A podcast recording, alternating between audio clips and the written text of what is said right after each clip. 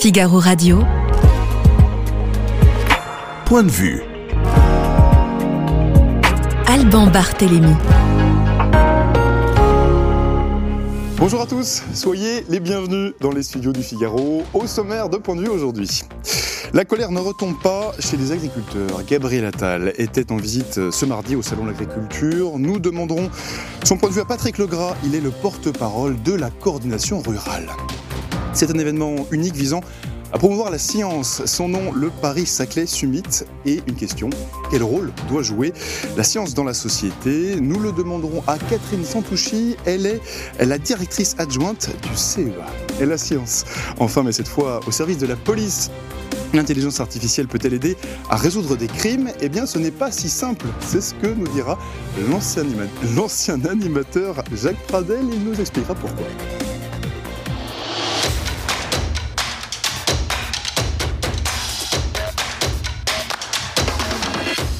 Soyez les bienvenus dans les studios du Figaro et bonjour Patrick Legras. Bonjour. Vous êtes euh, agriculteur et porte-parole de la coordination rurale. Euh, on a vu les agriculteurs furieux au salon de l'agriculture. Emmanuel Macron faire des annonces, parler du prix plancher, de nouvelles lois Egalim. Et là, euh, ce mardi, au Parlement européen à Strasbourg, a été votée la loi Restauration Nature avec les voix de Renew, donc le parti d'Emmanuel Macron. Vous en pensez quoi? Vous avez l'impression qu'on vous raconte un peu tout et n'importe quoi?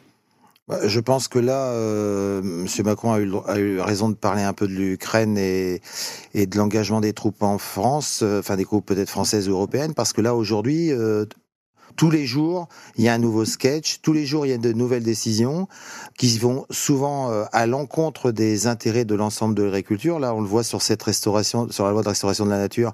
C'était une loi qui avait été en suspens, qui avait été euh, retoquée il y a quelques semaines. Elle est repassée avec euh, son très cher ami Monsieur Canfin, qui, comme a dit d'ailleurs le ministre de l'Agriculture européen que j'ai pu rencontrer il y a deux jours, l'Ukraine doit rentrer dans l'Europe. Le, nous sommes la, première euh, euh, résolution importante, ce n'est pas la souveraineté alimentaire, c'est l'aspect climatologique et on le voit bien avec ce qui est fait. Donc on a un double, voire un triple langage avec énormément d'annonces qui ne correspondent en rien à la réalité qu'attendent les agriculteurs français, quels qu'ils soient, parce que euh, les problèmes de trésorerie avec l'effondrement du cours, alors je vais rectifier parce que sur votre antenne j'avais quelque chose, c'est-à-dire que si on prend le, le, le, le, le prix du blé en 1980, euh, donc ça date quand même, il était plus haut que ce que l'on a aujourd'hui. Et le, aujourd'hui, on a, on a un gros, gros problème de trésorerie qui est dû à des engagements européens euh, pour soutenir l'Ukraine, et ça, on est tout à fait pour, mais au détriment de l'agriculture et des agriculteurs européens. Vous avez pu le voir, ce qui se passe en Belgique, là, ce qui se passe en Espagne, et là, on va avoir une, une révolte européenne qui ne sera absolument pas constructive, mais qui est due à l'ensemble des dirigeants mmh. européens. Euh, euh, parlons des mesures annoncées par, par le gouvernement. Vous dites un, triple langage. Euh, le gouvernement, il a annoncé, c'est d'ailleurs avant même le salon de l'agriculture, il avait annoncé mettre en pause le plan éco-phyto, euh, annuler la hausse du taxe, de la taxe du gazole non routier. Euh, et plein d'autres mesures encore. Est-ce que euh, ce qu'il a annoncé, ce qu'a annoncé Gabriel Attal, tout ça, est-ce que ça peut aider les agriculteurs? Alors ça, ça aide les agriculteurs, mais il faut pas oublier qu'il y a un mois ou un mois et demi, peut-être deux mois, je sais pas, je suis pas bon dans les dates, euh, le Parlement français avait voté pour ces prix minimums, et le, le groupe Renaissance, ainsi que je pense les Républicains, avaient voté contre. Là, il fait volte-face en allant vers un prix minimum, mais un prix, un prix minimum qui nous plaît pas, puisque c'est un prix minimum européen. Donc vous pouvez bien vous, pouvez bien vous douter que vous avez aujourd'hui des produits qui, au niveau européen, ont différents prix, qui, en fonction des charges, ne peut pas être, ne peut pas plaire à l'ensemble des pays. Et la France ayant un, niveau de vie et euh, bien plus, bien supérieur avec des charges supérieures à d'autres pays, euh, si on fait un prix européen d'une marchandise, ça ne peut pas aller. C'est-à-dire qu'on a vite peur que le prix en plus euh, minimum, pardon, européen soit vite un, prix plafond. Donc ça nous va pas. Et, mais c'est dramatique parce qu'on fait des propositions et on retoque à chaque fois nos propositions en en faisant des simili avec une moyenne de quelque chose d'autre. Quoi, par exemple Quelles sont les mesures que vous avez proposées et que vous avez vu se faire détourner? Ben, Aujourd'hui, on a demandé une aide parce que, euh, avec les conditions que l'on a eues de prix et, climatiques, on a demandé une aide financière qui a déjà été faite par le passé, je pense par, par Sarkozy, avec une aide de trésorerie. C'est très simple, hein. on prend une somme, on la rembourse sur deux ou trois ans avec un intérêt bas, et on a demandé un report des annuités qui donne, une, euh, qui donne un, euh, de l'air au niveau financier, mais je dirais qu'il ne fait que reporter la nuitée, puisque si par exemple on finit en, en 2025, on finira en 2026. C'est-à-dire ça ne coûte rien, il y a juste qu'à prendre la décision. Et à chaque fois, ces aides, euh, enfin ces demandes, euh, doivent passer par un système. Alors euh, on verra, hein, puisqu'on doit travailler cette semaine, aujourd'hui, enfin dans les dans les trois semaines, on doit regarder sur ces dossiers-là. Mais c'est toujours plus lourd, c'est toujours assez mystérieux. Il y a juste qu'à faire ce que l'on demande. C'est ce que l'on demande, c'est ce que demande l'agriculture en général en France, qui est asyndical de façon Celui qui a des problèmes aujourd'hui, c'est pas parce qu'il est à la coordination ou ailleurs qu'il n'a pas les problèmes. Oui, parce que la coordination euh, agricole, c'est un des syndicats. Euh, vous n'êtes pas majoritaire. Il y a la FNSEA qui est majoritaire, qui a environ un peu plus de 200 000 adhérents. Vous, vous en avez environ 15 000. Euh, non, enfin, ça, c'est les chiffres que vous avez. Non, parce qu'aujourd'hui, il y a 200 000, sur les 400 000, il y a à peu près 200 000 qui, qui, qui ne sont pas syndiqués. Il y a 380 000 euh, à peu près agriculteurs. Donc, non, non, vous pouvez diviser par deux. Je pense qu'on n'est pas loin de Et sachant que la FNSEA, c'est deux syndicats. C'est FNSEA plus JA. Donc, vous divisez par deux. Voilà. Donc, les deux, les deux font 25. Nous, on fait autour de 20-25 donc oui, les deux font 45 ou 50, et avec 45 ou 50, ils ont 70 à 75 des voix. Ils sont majoritaires Oui, oui, enfin, ils étaient aux dernières élections majoritaires. Hum, euh, euh, ma question, Patrick Legras, derrière, euh, c'est surtout de, de, vous demander, est-ce qu'aujourd'hui, ce monde agricole dont vous faites partie, est-ce qu'il arrive encore à parler d'une seule voix? Sur les problèmes financiers, on veut parler d'une seule voix, mais on se rend compte que nous portons beaucoup plus la voix que, que les responsables d'autres syndicats, parce que nous, on est clair, on est droit dans les bottes, et on ne veut pas que ce système d'aide financière soit racheté de quelque manière que ce soit, c'est-à-dire qu'on doit passer, qu'on soit obligé, que les agriculteurs soient obligés ou doivent passer par euh, une coopérative, un, un négoce, une agro-industrie. Il faut qu'ils remplissent des papiers, c'est-à-dire on veut des choses simples. Voilà, il y a une autorisation, on demande à la banque, la personne demande à la banque, euh, l'État ayant promulgué un arrêté ou une, loi, et voilà, ça peut aller très très vite. On l'a vu pour les 4% de jachère, euh, la, démarche a été faite en quasiment 48 heures, alors qu'on n'en voulait pas. Donc ça peut aller vite, mais c'est une question de volonté gouvernementale. Mmh. En parlant de volonté gouvernementale, euh, je l'évoquais tout à l'heure, la visite d'Emmanuel Macron au Salon de l'Agriculture, elle a été émaillée de nombreux incidents, on, va l'entendre et, et, le voir à l'image. Bon, ces incidents, ils ont été énormément commenté. Mais je vous en parle parce que Gabriel Attal, le Premier ministre, est revenu dessus. C'était euh, mardi matin sur RTL. On l'écoute. Ce qu'on a vu samedi, c'est certains qui instrumentalisent cette, cette colère euh, pour euh, semer une forme de chaos. C'est qui certains? Bah, On a bien vu le Rassemblement national, instrumentalisant probablement certaines forces syndicales. Euh, ce qu'on m'a dit aussi, c'est que parmi ceux qui euh, ont cherché à bousculer samedi, il n'y avait manifestement pas que des agriculteurs. Vous aviez euh, des militants qui étaient venus pour ce week-end. Des militants RN Écoutez, en tout cas, je laisse aussi la presse faire son travail. Je crois qu'il y a eu un certain nombre d'articles de vos confrères qui ont été faits sur le sujet. Gabriel Attal, Premier ministre, mardi matin sur, sur RTL. Vous êtes sous influence du Rassemblement national? Comme j'ai pu le dire déjà sur l'ensemble, quasiment l'ensemble des bateaux, le, pour la coordination rurale, c'est totalement apolitique. Et si quelqu'un s'engage au niveau politique, il doit démissionner. Ce qui n'est pas le cas euh, chez Monsieur De Serle, qui est, à, la Renaissance, qui était GIA et ça on n'en parle pas, ou comme euh, Céline Imar, bon, qui vient de démissionner parce qu'à force de le dire, qui est rentré au Républicain. Nous, c'est dans, c'est dans le entre le contrat moral avec euh, les, les, responsables de la coordination rurale. Alors sur ce dossier-là, je pense qu'il faut lui répéter de regarder les images. C'est pareil, il paraît qu'il y avait des drapeaux qui ont demandé le Frexit, c'est ce qui a été annoncé, hélas, par, par le président de la République. On a même dit qu'on donnerait un, comment dire, un, bonnet jaune à celui qui nous prouverait ça. C'est, c'est de, c'est des annonces qui sont, qui ne grandissent pas nos hommes politiques aujourd'hui, qui ne sont fondés sur rien du tout. Euh, on a rencontré encore, là, je suis sorti, on a rencontré Monsieur Ruffin On a rencontré M. Coquerel, oui, je dirais de, de, de LFI. Donc on est à l'aise et c'est vrai qu'on a rencontré le Rassemblement national. Pour l'instant, on n'a toujours pas rencontré, vous voyez, les Républicains puisqu'ils avaient rendez-vous, ils sont pas venus. Donc aujourd'hui, ce problème politique, c'est pas le problème du jour, c'est la façon de noyer le poisson pour le gouvernement et le président de la République et, et ceux qui les soutiennent.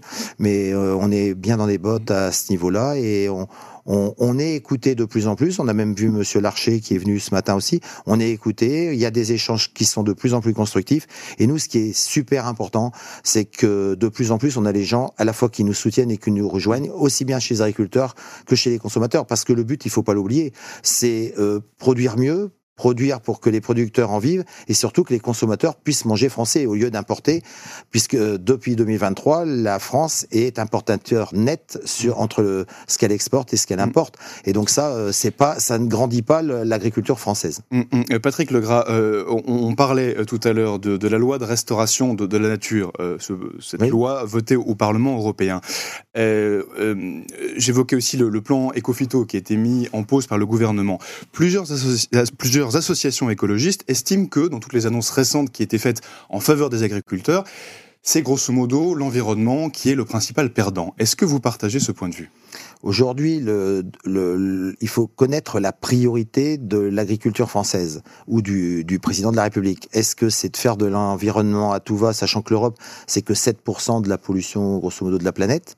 Donc, euh, il faut faire euh, des efforts. Nous avons fait énormément d'efforts, euh, ça je tiens à le dire, mais il faut aussi faire les efforts en commun accord avec ceux qui polluent le plus, c'est-à-dire la Russie, la Chine, l'Inde, où là on a des explosions, on construit encore des usines à charbon, ce qui est complètement euh, euh, honteux et outrancier pour la planète.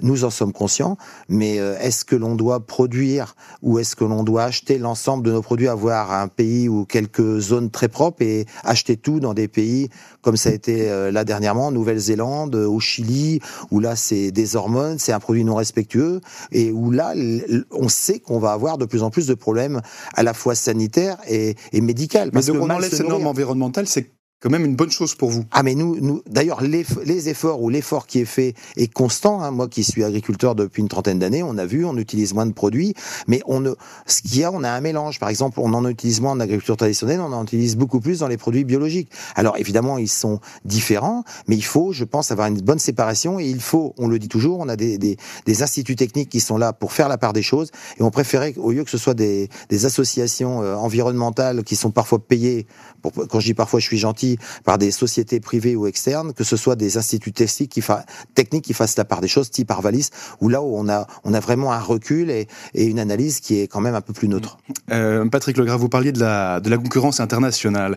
Euh, c'est Jordan Bardella qui soulignait euh, lundi que la coordination euh, rurale était, en pointe dans la dénonciation de ces accords de libre-échange. il ajoutait même dans, dans, un tweet, on va le voir, leurs revendications, les revendications de la coordination rurale sont partagées par le monde agricole et par la France rurale. Euh, le gouvernement, par la voix de Gabriel Attal, affirme, a affirmé que la France s'opposerait de manière claire à la signature du Mercosur, ce fameux accord commercial euh, entre l'Union européenne et les pays latino-américains. Est-ce que ça, c'est une bonne nouvelle? Alors, je vais vous donner un scoop. C'est pas c'est bien d'en parler, c'est encore mieux de le faire. Euh, Aujourd'hui, tout le monde semble d'accord sur ce point. hein, le Rassemblement national et Gabriel Attal. Oui, mais alors il y a un problème, c'est qu'il y a quand même en ce moment, et ça vous pouvez le contrôler, il y a environ 300 000 tonnes qui sont qui sont échangées avec le Mercosur sans accord avec le Mercosur.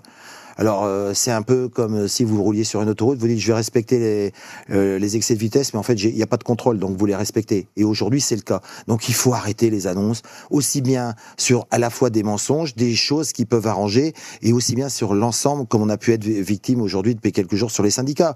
S'il y a des choses qui ne plaisent pas, moi j'ai toujours dit on se met autour de la table et on se bat avec les hommes politiques en place. Aujourd'hui, Monsieur Macron, Monsieur Attal, en disant il faut qu'on fasse quelque chose pour essayer de réguler l'Europe. Vous le voyez ce qui se passe aussi bien en Bruxelles ou je dirais en Espagne. Et puis euh, après, il y a la politique de l'autruche et j'ai plutôt l'impression qu'on se tourne vers cette politique depuis quelques semaines au niveau de, de l'État français. Mmh, euh, quand Gabriel Attal, euh, toujours lui, dit que euh, il faudrait simplifier la politique agricole commune, euh, qu'il faudrait simplifier les aides. Là, vous êtes d'accord avec lui Oui, de nouveau, c'est des mots, vous allez me si dire. vous regardez notre émission, ils l'ont dit. Euh, il y a qu'à Faucon. je me souviens que M. Sarkozy l'a dit, M. Hollande l'a dit, M. Chirac l'a dit, et si on remonte, mmh. je pense même que M. Mitterrand l'a dit. Tout le monde l'a, tout le monde l'a dit. Tout le monde le dit. Euh, ce, ce ras-le-bol, euh, Patrick Legras des agriculteurs, il ne date pas d'hier. Euh, les panneaux renversés euh, dans les villages, euh, ça remonte à il y a des mois. Euh, on a l'impression que le gouvernement ne s'est rendu compte de rien. Ben, il faut dire que depuis des années déjà, on, on, on voyait qu'on allait tout doucement dans le mur. Je pense que la crise, à la fois du Covid, qui a fait une très grosse fluctuation des prix de la matière première et la guerre en Ukraine n'ont absolument rien arrangé et ont été des éléments déclencheurs. C'est ça qui a déclenché euh, le mouvement de colère du monde agricole Bah oui, parce vous? que quand vous vendez du prix du, enfin vous vendez des blés aujourd'hui comme en 1980 et que avec ce prix, les Français, quels qu'ils soient, ne peuvent pas gagner d'argent. Je prends l'exemple du, du, blé et que à côté euh, vous avez un blé qui est 40% moins cher en Ukraine et qu'avec ce prix-là, les, les Ukrainiens gagnent de l'argent. Il y a un gros problème et c'est bien que l'Ukraine soit aidée, mais pas au détriment uniquement du monde agricole. Mmh. Euh, Patrick Legras, beaucoup de, de personnes euh, ont l'impression que le salon de l'agriculture est un peu morose cette année. Euh, Est-ce que vous partagez ce, ce, constat, cette impression? Bon, Ça a démarré euh, de manière sportive avec la visite d'Emmanuel Macron. Il y a quand même du monde, ça s'est un peu calmé depuis, mais cette impression que, que, le climat est morose malgré tout, vous le partagez? Je vais, je vais vous dire qu'il est à la fois morose et, et surtout tendu tendu parce que là on essaye de faire bonne figure, c'est quand même une image de l'agriculture française, donc euh, il y a beaucoup de gens qui viennent nous voir pour aussi euh, découvrir et ou revoir et faire découvrir aux plus jeunes euh, ce que l'on fait dans nos campagnes, mais la tension ne faiblit pas, vous le verrez aussi bien dans, dans, dans les actualités en fin de semaine et dès le début de semaine prochaine, et sur les professionnels, oui c'est très tendu parce qu'on sait qu'on est au bord, je dirais, d'une rupture. Et, et cette rupture elle va elle va se faire à la fois dans la douleur et elle se fera pas dans, dans la neutralité. C'est-à-dire que les agriculteurs, si on continue à les ignorer et si on continue à ne faire que parler, et il y a des gens, comme je dis toujours, il y a des gens qui ne sont pas syndiqués, il y a des gens qui perdent de patience. Et oui, on sent qu'il y a une tension que, que on ne voyait pas dans les, dans les précédents euh, salons. Quand vous parlez de la semaine prochaine, ça veut dire que vous envisagez des actions après le salon de l'agriculture? Même en fin de semaine déjà. Mmh. Vous envisagez à nouveau des, des blocages, refaire des, des blocages, repartir euh, avec les, des, des, tracteurs et, et autres sur euh, quand, les autoroutes, quand, ce serait envisageable? Quand on sait que rien que dans le salon, on a été bloqué dans les halls pour pas se pouvoir se, se, se balader entre les halls, vous devez bien vous dire que les moyens de, de, de la présidence ou du gouvernement sont exponentiels, donc on va pas en parler aujourd'hui, mais je trouve désolant de sortir, au lieu de, de, de sortir des réformes, de sortir des quarts de CRS, et je pense qu'on n'est pas des black blocs, et je ne pense que ça ne grandit pas euh, le système français aujourd'hui. Une dernière euh, question, Patrick Legras. Euh, tous les agriculteurs ne sont pas touchés de la même manière aujourd'hui par, la, crise, par la situation qui, est, la nôtre. Est-ce qu'il y en a qui vivent malgré tout mieux que d'autres? Moins je difficilement. je vais prendre aujourd'hui, par exemple, chez nous, cette année, euh, enfin donc 2023, on a eu trop d'eau. Donc qui dit trop d'eau, on n'a pas eu de manque. Donc euh, moi, je dis toujours que le Nord-Seine a moins souffert que le Sud-Loire. Je prends les exemples parce que euh, euh, en fait, on sait très bien que c'est la ressource en eau qui est une des, des, des revendications fondamentales. Et c'est vrai qu'en 2023, le Sud comme les autres années, a encore souffert avec des rendements moindres, avec des conditions moindres. Donc, ils sont encore plus sous, sous la pénalité du, de, de, je dirais, de, de, de, des problèmes financiers que qu'on a pu l'être dans le Nord parce que mais mais je pense que le ça gouvernement va... peut pas y faire grand chose. Oui, mais ça va s'amplifier et c'est pour ça qu'on vous dit quand c'est asyndical, c'est bien des demandes qui sont faites pour des régions entières, pour des professions entières, entières et ce n'est pas euh, du local. Et là aujourd'hui, parfois on veut séparer les gens, on veut séparer les approches. Non, il faut faire, il faut redonner confiance, il faut aussi éviter que certains agriculteurs, puisqu'on est fort touché, euh, passent par l'irrémédiable et, et, aussi que, que, que, des agriculteurs doivent soient obligés d'arrêter aussi leur exploitation parce que les banques aujourd'hui ne font pas de cadeaux et, et ils prêtent difficilement. C'est mmh. clair et ça c'est pas seulement au monde agricole. Merci beaucoup, Patrick Legras. Je rappelle que vous êtes agriculteur et porte-parole de la coordination rurale. Merci de nous avoir partagé ce, ce soir qui vous remercie. point de vue.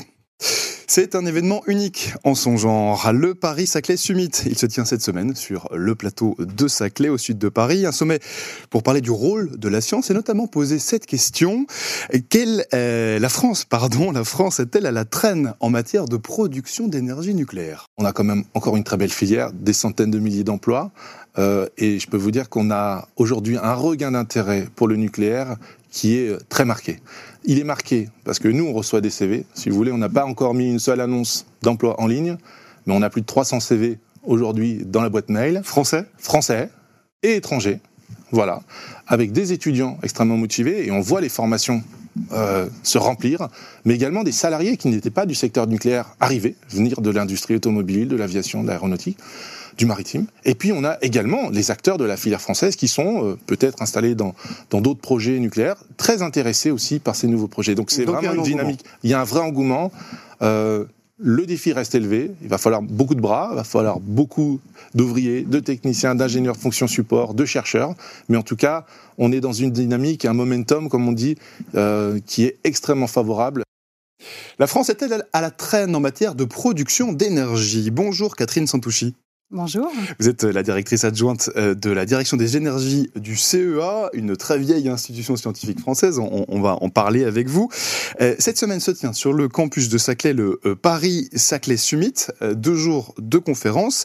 Ces conférences, elles sont ouvertes à tous, à toutes et tous par ailleurs, faut le préciser. Le but, c'est de mettre la science au cœur de la société. Alors, première question au fond, est-ce que le progrès scientifique fait encore rêver aujourd'hui, Catherine Santouchi? Alors, il faut espérer, oui, bien sûr. Donc, euh, le Paris Summit est, l'occasion de, bah, de, présenter, effectivement, euh, de rassembler des scientifiques, dont certains très éminents, puisqu'il y a certains prix Nobel qui, qui, seront présents jeudi et vendredi donc, sur le plateau de Saclay.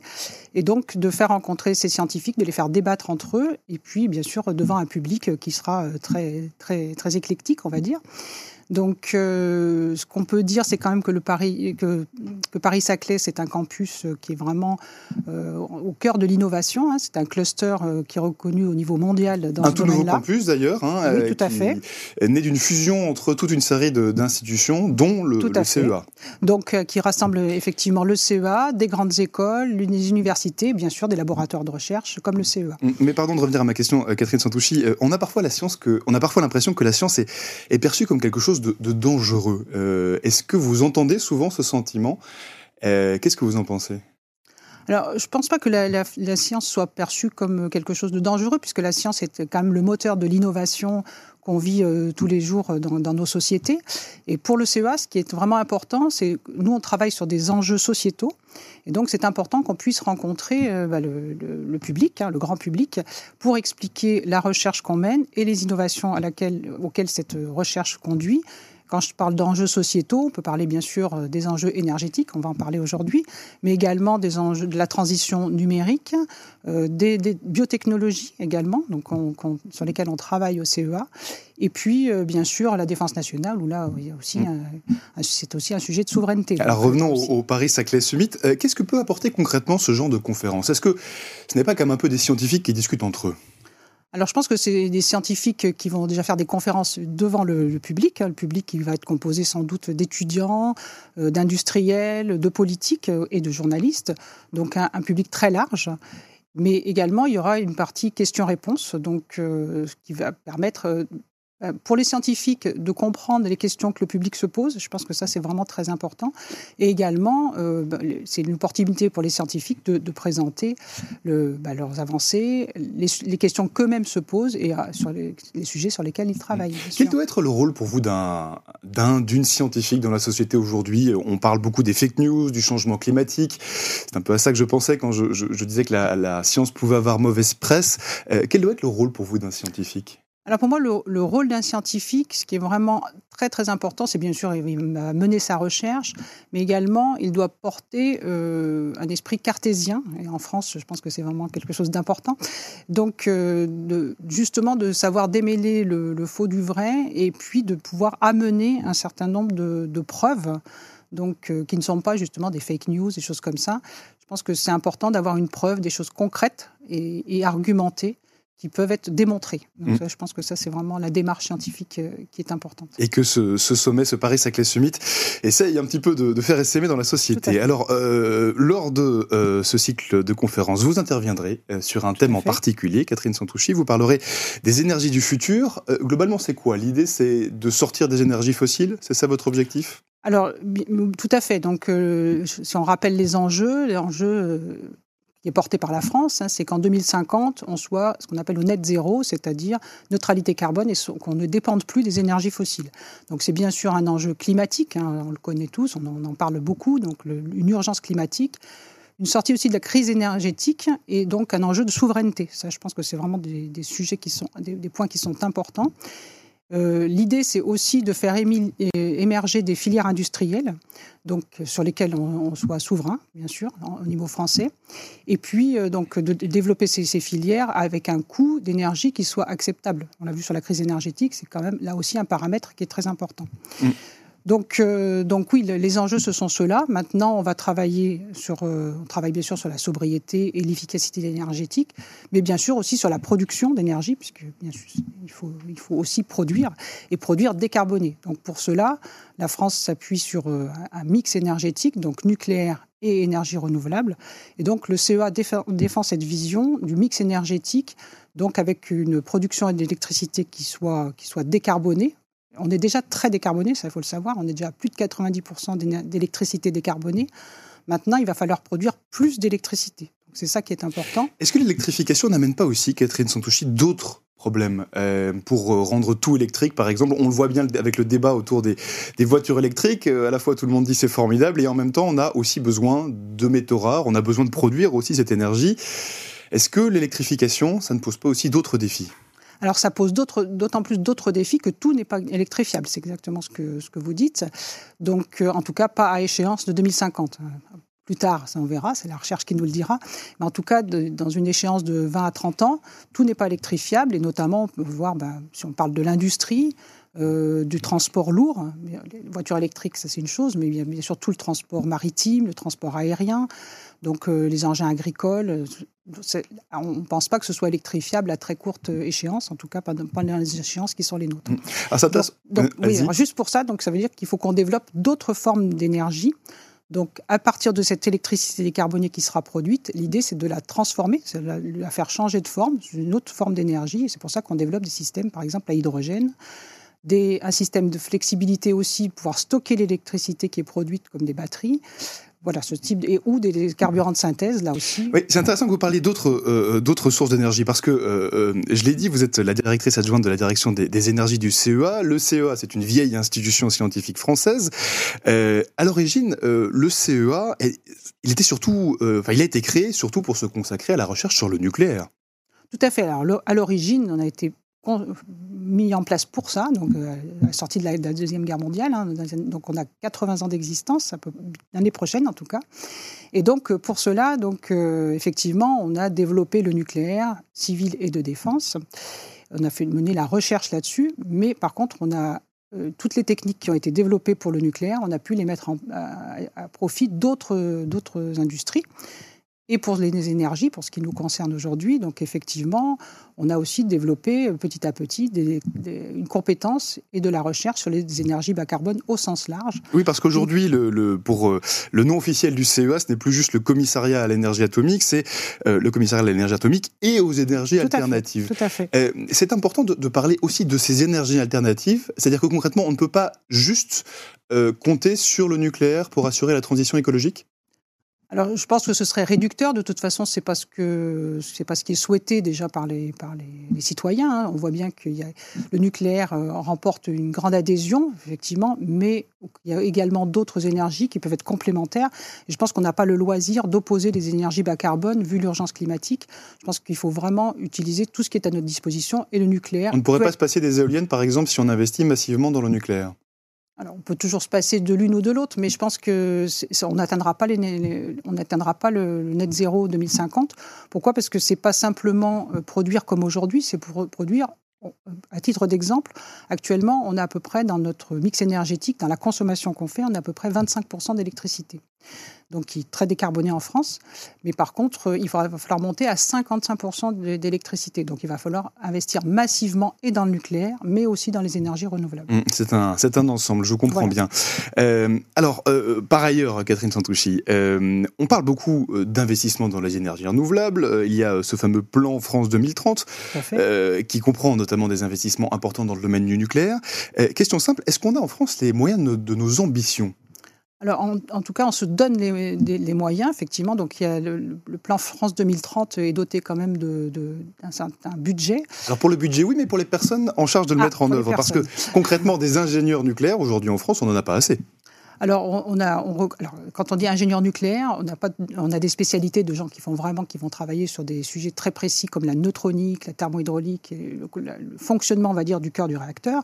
Mais on a aussi besoin d'ingénieurs en mécanique, par exemple, pour, euh, en, physico-chimie sur, la, sur tout ce qui est corrosion, sur les matériaux, pour développer des nouveaux matériaux. Donc il n'y a, pas. C'est un ensemble de métiers. Voilà, c'est un ensemble de métiers et, c'est surtout multidisciplinaire. Et donc on a besoin de tout un tas de, de, compétences, que ce soit au niveau technicien, comme au niveau ingénieur ou au niveau euh, chercheur. Est-ce que c'est encore une filière Est-ce que c'est encore une filière qui attire les, les jeunes, le, nucléaire, les énergies renouvelables, euh, les jeunes, les jeunes femmes d'ailleurs, peut-être en particulier. Tout à fait, oui. Oui, donc oui, c'est une filière qui attire, mais par contre qu'on essaie de vraiment de, pousser au maximum, puisqu'on va avoir besoin, là il y a eu des estimations qui ont été réalisées, on va avoir besoin de l'ordre de 100 000 personnes dans les 10 ans à venir dans le nucléaire, avec la, relance du nucléaire qui s'opère. Ça veut dire 100 000 emplois 100 000 euh, emplois, oui, tout à fait. Or, actuellement, on est à peu près 200 000, donc vous voyez qu'il y a un effort énorme. Donc, il y a bien sûr du renouvellement des gens qui vont partir en retraite, hein, bien sûr, mais il y a également des nouveaux postes, et d'ailleurs au CEA. Donc, euh, à la direction des énergies, on va recruter euh, cette année environ 300 personnes, donc en CDI, hein, j'entends. En plus des doctorants qu'on recrute également, des alternants. Donc, on, on, a un investissement massif dans les jeunes générations qu'il faut vraiment qu'on attire dans nos métiers.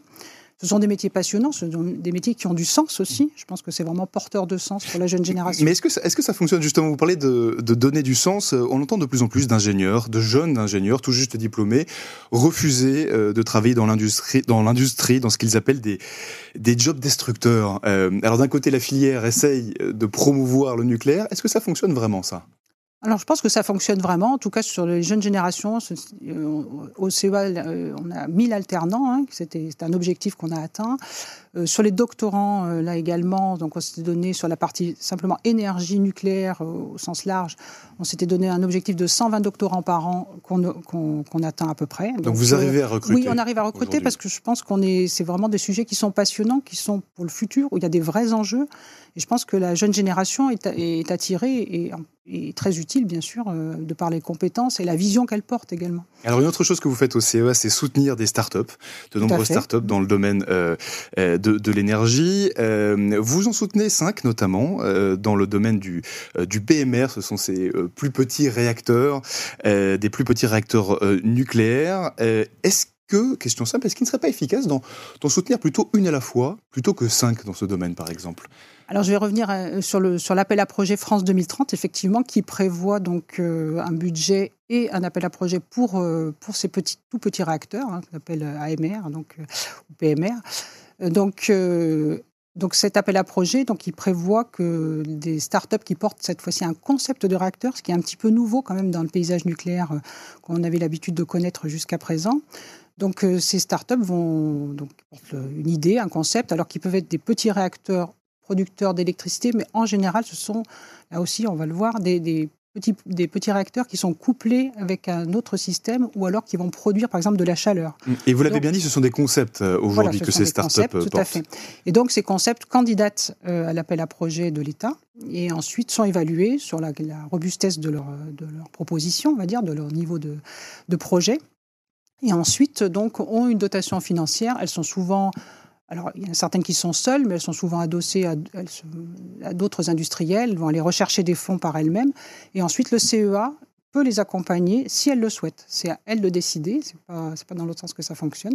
Donc, euh, la plupart le souhaitent, effectivement.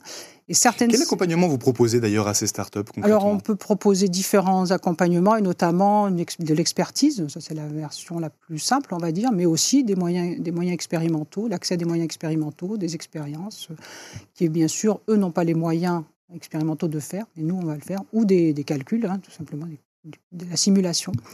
Euh, Donc, ça fait partie de vos missions quelque part de, soutenir ces startups qui font l'innovation dans, le domaine de, de, l'énergie. proposer. Donc, euh, on, donc on a des startups en termes d'innovation, on propose aussi et on publie chaque année euh, un certain nombre de brevets aussi. Hein. donc, alors qui peuvent être repris ou non par de par d'autres entreprises et par des industriels. Hum. dernière question, Catherine Santouchi. de façon générale, est-ce que la France aujourd'hui dans le domaine de l'énergie a les moyens d'être en compétition avec, par exemple, les États-Unis ou la Chine? Est-ce qu'on n'a pas pris ces dernières années un, retard trop considérable pour être rattrapé alors je pense que la France euh, se donne les moyens de, parvenir à l'objectif qui est le net zéro 2050, hein, donc la neutralité carbone. Je pense que on n'est pas en compétition quand on travaille déjà pour nous. Hein. Ce qui est vraiment important, c'est de développer les technologies pour, euh, pour notre propre usage et donc euh, pour, pour garantir une certaine, comme je l'ai dit au début, une certaine souveraineté atteindre bien sûr les objectifs qu'on s'est fixés d'un point de vue technique, et puis développer ces nouvelles filières de façon à ce que là aussi, on ait une souveraineté qu'on puisse exporter, mais déjà qu'on se serve nous-mêmes. On travaille pour nous, j'entends, et en même temps les brevets, pour les brevets, on est tout de même en compétition avec d'autres personnes, on est tout de même en compétition avec d'autres entreprises. Aujourd'hui, est-ce que la France est, assez compétitive? Alors je pense que la France est, assez compétitive, en tout cas on réindustrialise euh, assez massivement, euh, on réinvestit dans l'industrie en France. Après avoir euh, désindustrialisé, mais... Peut-être, oui. Mais donc ça, je pense que ça, c'est des choses importantes. Il y a beaucoup de pays occidentaux qui sont un peu dans la même logique. Et puis de toute façon, on travaille aussi, ça je ne l'ai pas dit, mais en collaboration au niveau international. On a un certain nombre de partenariats. On ne travaille pas tout seul dans notre espace, dans nos domaines. On est vraiment euh, en interface et, en partenariat avec, euh, avec les pays que vous avez cités notamment. Mm, mm. Eh bien, merci beaucoup, euh, Catherine Santouchi. Je, je, rappelle donc le, Paris-Saclay Summit. il se tient du 29 février au 1er mars à, l'EDF Lab de, Paris-Saclay. on peut encore s'inscrire à certaines de ces conférences. C'est ouverte au public. Et c'est donc sur le, tout nouveau campus de, Paris-Saclay qui vient de sortir de terre, littéralement.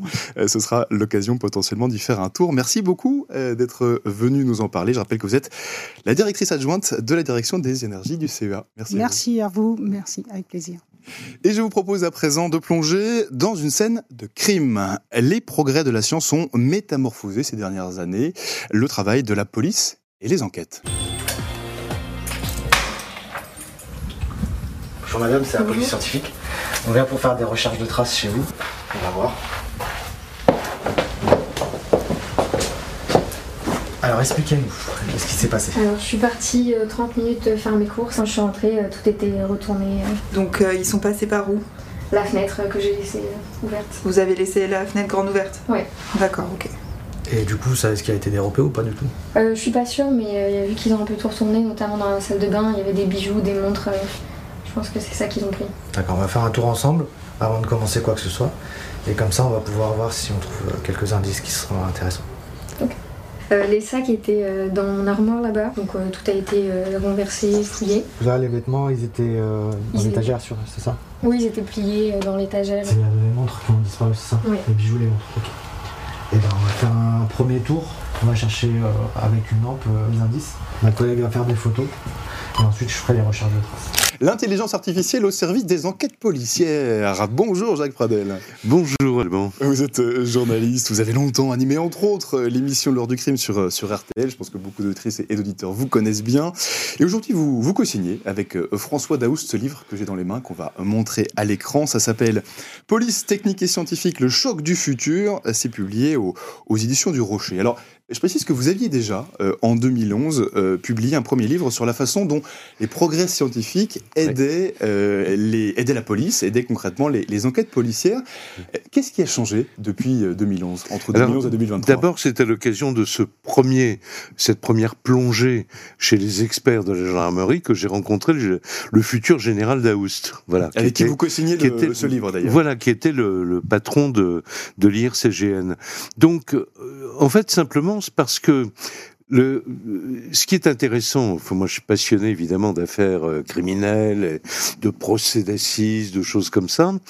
Et le, côté polar m'intéresse évidemment, comme il fascine tout, le monde à cause des, personnalités, à cause des scénarios des, des crimes. Mais finalement, le juge de paix, sans mauvais jeu de mots, c'est devenu la science. C'est-à-dire qu'avant, on avait l'aveu l'aveu comme reine des preuves, euh, mais euh, en fait c'est un long chemin qui a accompagné le développement de la science euh, avec un S majuscule euh, du côté policier. Et ce qui est très intéressant, c'est que il y a un certain nombre de révolutions euh, scientifiques qui ont eu lieu, notamment la révolution de l'ADN, mais qui a commencé, euh, j'allais dire banalement, avec la découverte de la double hélice dans les années 50, et puis, etc. Et, on va revenir hein, bien sûr sur, sur, toutes ces innovations. Vous, vous, en parlez d'ailleurs, vous faites un petit peu un historique. Oui, euh, mais il faut faire l'historique, parce que les, les, les, découvertes ne viennent qu'au bout d'un long chemin, souvent. Mmh. Et c'est le cas aussi, bien sûr, pour, pour l'intelligence artificielle. Alors, quand on parle de, police scientifique, on se met vite à penser à des films de science-fiction, euh, comme Minority Report avec, euh, avec Tom Cruise. Bon, évoquons ça d'emblée, on n'en est pas là aujourd'hui. Non, heureusement, on n'en est pas là. Et heureusement, je pense qu'on n'y arrivera pas non plus. On n'est pas capable de prédire encore les crimes qui vont arriver. Non, d'une part, et on n'est pas, on n'est pas en tant que citoyen, évidemment, on ne peut pas souhaiter une une société dans laquelle on soit tous fichés, tous bon. Euh, je pense que ces peurs sont légitimes, mais en même temps, comme le dit euh, très bien euh, mon co-auteur, euh, quand je lui ai posé la, question, puisque lui c'est un général de gendarmerie, il me dit mais non, mais c'est vrai que on va être obligé dans les temps qui viennent d'abandonner un certain nombre de de, de, de, liberté citoyenne. Alors, on va essayer de faire en sorte qu'elle soit le plus minime possible et euh, qu'elle respecte euh, le, les citoyens que nous sommes.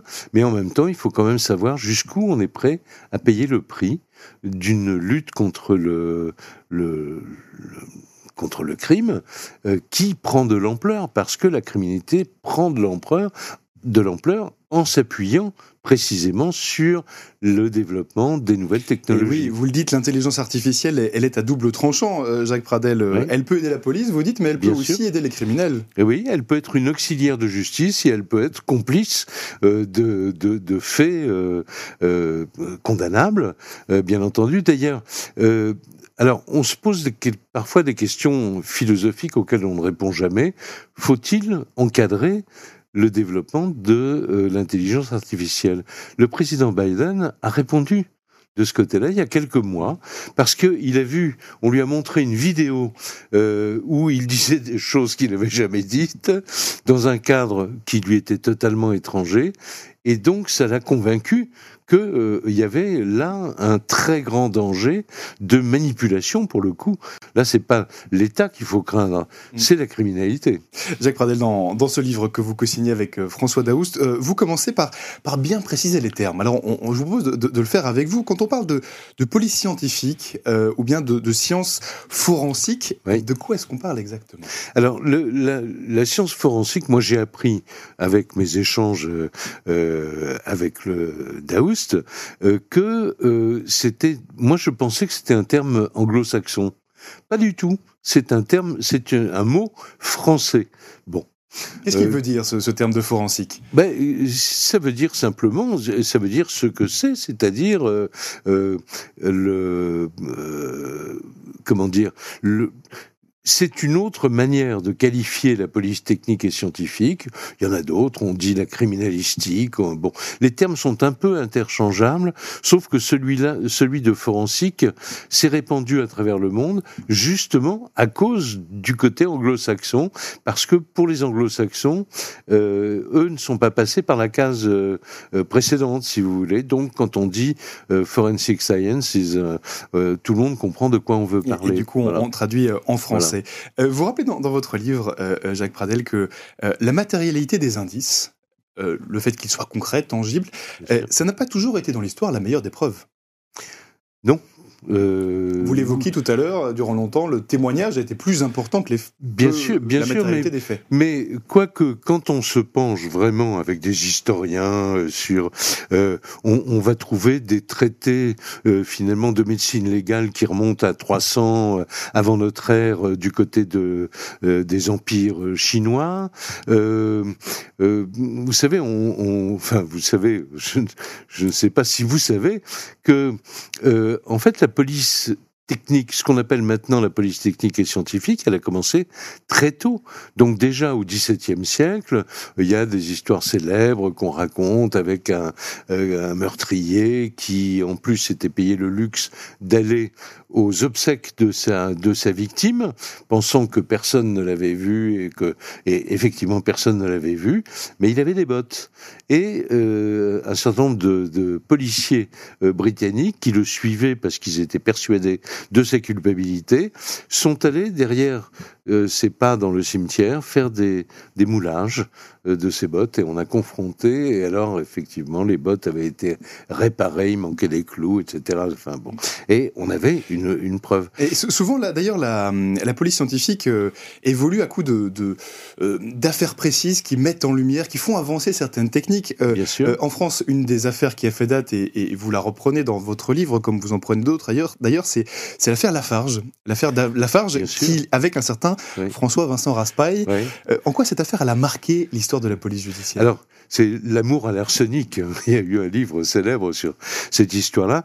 Euh, Marie Lafarge, c'est une c'est une femme de la haute société, très proche de la, famille royale euh, française. Elle est vaguement cousine avec Louis XV, et elle va tomber dans les griffes quand même d'un monsieur qui a besoin d'argent parce qu'il a fait des inventions qui sont peut-être un peu fumeuses, mais en tout cas, il a besoin de financer euh, ses, ses, recherches. Ça, ça, va assez mal tourner. Voilà. On il doute. Euh, comme on disait à l'époque, d'ailleurs, elle est très belle vue de dot. bon. Et, et donc, euh, il est très intéressé par la dot. Il l'emmène dans son château perdu, euh, je sais plus, dans un coin euh, terrible de l'Aveyron à l'époque, avec où, où grouillent les rats. Donc, on se bat contre les rats avec de l'arsenic, très important pour la suite. Et puis, euh, en fait, sa belle-mère lui rend la vie impossible. Bon, donc cette, cette jeune femme souffre de, de cette relation, évidemment, de, de cet état de fait. Alors, au début, elle est très opposée à son mari, et finalement, elle choisit les méthodes douces. Elle lui écrit des lettres très tendres, etc., pour calmer le jeu. Et puis le monsieur va euh, tenter de trouver des financements pour ses, pour ses inventions à Paris. Alors elle lui envoie, pour, parce qu'il va y être le jour de son anniversaire, elle lui envoie un, un, gâteau par la malposte. Donc le gâteau va mettre quand même quelques jours à arriver d'Aveyron à, à Paris. Et le monsieur goûte évidemment ce gâteau, accompagné d'une très gentille lettre d'amour et il va mourir dans d'atroces souffrances euh, dans les dans les semaines qui, qui suivent. En quoi est-ce que cette histoire vous racontez toujours alors, aussi bien les, pardon, les histoires oui, non, Jacques Pradel C'est un bonheur de vous écouter. Excuse, excusez-moi. En quoi excusez est-ce que cette affaire alors, elle va ras, marquer la police Raspail, judiciaire? Raspail, ben, parce que ça va être d'abord un des premiers procès médiatisés dans toute l'Europe, et ça va être une bataille d'experts. Il y a euh, un certain Mathieu Orfila, qui est le spécialiste du sang, le spécialiste de la le père de la toxicologie moderne, et euh, qui va s'attacher, lui, à repérer des traces d'arsenic pour résoudre des affaires criminelles. Et puis on a un monsieur qui s'appelle euh, Raspail, euh, qui, lui, euh, considère que c'est un petit peu l'affaire Marie Bénard euh, au siècle précédent. C'est-à-dire, lui, il considère que ça n'est pas une, une preuve tangible d'un assassinat, euh, à l'arsenic, qu'on ait trouvé des traces d'arsenic, parce que ce sont des traces. On, on a trouvé en tout un milligramme d'arsenic. Est-ce qu'un milligramme d'arsenic peut tuer quelqu'un? Euh, Donc Raspail euh, veut développer, évidemment, pour la défense de cette femme, euh, ses théories. Il va arriver malheureusement trop tard, toujours avec à cause des moyens de transport et elle aura été euh, une, quatre heures avant condamnée à la, à la prison à vie en fait. Voilà. Jacques Pradel, euh, il y a eu ensuite d'autres euh, d'autres évolutions. Il y a eu et vous le racontez très bien dans votre livre, euh, il y a eu l'arrivée de l'ADN, l'arrivée oui. de, de l'empreinte digitale aussi. Oui, on, on, on, pense toujours à l'empreinte digitale quand on pense à des enquêtes policières. C'était une vraie révolution. Bien Cela sûr. dit, vous, vous dites aussi que toutes ces techniques qui sont devenues très importantes aujourd'hui, bien sûr, elles ne sont pas toujours fiable à 100%. On ne peut pas entièrement fier. Il y a des erreurs parfois. Bien sûr, il y a des, il y a des erreurs de manipulation, il y a des erreurs euh, euh, psychologiques aussi. Hein. Il, y a, il y a des enquêteurs qui, qui ou, ou même des scientifiques, euh, qui tordent un petit peu les résultats mathématiques pour pour considérer que ils ont raison d'incriminer telle telle personne. Alors c'est vrai aussi que l'empreinte, ce qu'on appelle l'empreinte génétique, n'est qu'une probabilité. C'est-à-dire qu'on est dans une probabilité d'une chance sur, euh, je ne sais pas, euh, 3 ou 4 milliards, donc c'est à peu près de, euh, de retrouver quelqu'un qui a exactement le même code génétique. Alors justement, Jacques Pradel, euh, au fond, toutes ces, évolutions, toutes ces évolutions scientifiques dont vous parlez, jusqu'à l'intelligence artificielle, elles permettent de faire évoluer la science, elles permettent de faire évoluer les enquêtes. Pour autant, est-ce que les pratiques des enquêteurs changent vraiment au fil du temps? Alors, euh, Parce que le but est toujours le même. Euh, Donc, bien sûr, ben, le but n'a jamais changé depuis le début du XXe siècle. Euh, le père de la criminalistique française, euh, le docteur Edmond Locard, qui était un grand admirateur de Conan Doyle et de son personnage, bon. Euh, Le fameux personnage détective. Il a, il a émis le, ce qu'on appelle le principe de Locard, mais qui, qui n'a pas, qui n'a pas une ride aujourd'hui. Toute personne se trouvant sur une scène de crime ou passant par une scène de crime va emporter avec lui des éléments qui prouveront qu'il est passé sur cette scène de crime et il y laissera des indices de son passage. Euh, voilà. Donc la, police scientifique, elle n'est pas là pour résoudre des enquêtes comme à la télé en 52 minutes. Elle est là pour ouvrir des pistes euh, de réflexion pour les services d'enquête, qui et, et en fait c'est toujours la police de papa, si vous me passez l'expression, qui fonctionne très bien avec des euh, des enquêteurs qui ont leur propre expérience, etc. Et cette expérience-là, elle reste, elle reste essentielle. Euh, Jacques Pradel, dans, dans votre livre avec euh, François Daoust, vous, vous parlez de l'essor du numérique. Alors vous dites que c'est formidable pour les enquêtes, bien sûr, euh, notamment ce que permet l'intelligence artificielle pour recouper des données. Oui. En même temps, vous, vous soulignez que ça va de pair avec le développement d'une autre forme de délinquance. Vous parlez même de, de far web. Ben oui, bien sûr. Pour le, quelle raison? le Far Web, c'est François Daoust qui a trouvé l'expression. Euh, elle est extrêmement adaptée à ce qui se passe, c'est-à-dire que ce sont les les, les casses numériques. C'est beaucoup moins dangereux de faire un casse numérique, mais les sommes sont considérables. C'est des centaines de millions de, de dollars ou de ou d'euros euh, chaque année qui s'évaporent. Euh, c'est beaucoup plus dangereux d'aller forcer la porte d'une banque et de se faire attraper par la police plutôt que d'escroquer, parce que ce sont des escroqueries numériques, parfois extrêmement sophistiquées, avec la complicité de l'intelligence artificielle. Et donc pour cela, c'est un peu une, une sorte de course à l'échalote, comme dans les milieux cyclistes, si vous voulez, le dopage et l'antidopage. Donc il faut Une course que les... entre la police d'un côté Voilà, et les de l'autre. Et, et chacun essaye de garder la- le, le, le petit mètre d'avance sur les autres. Il nous reste 30 secondes, Jacques Pradel. Une, une toute dernière question. Euh, vous terminez votre livre qui est très historique, qui se base vraiment sur des faits. Vous terminez par un chapitre de fiction. Oui. Vous imaginez ce que pourrait être la police scientifique. Pourquoi? Alors c'est François Daoust qui a imaginé parce que euh, ce livre, c'est le résultat de très longues conversations entre un journaliste et un expert. hein, si vous, voilà. Et ensuite, nous avons écrit ce livre ensemble.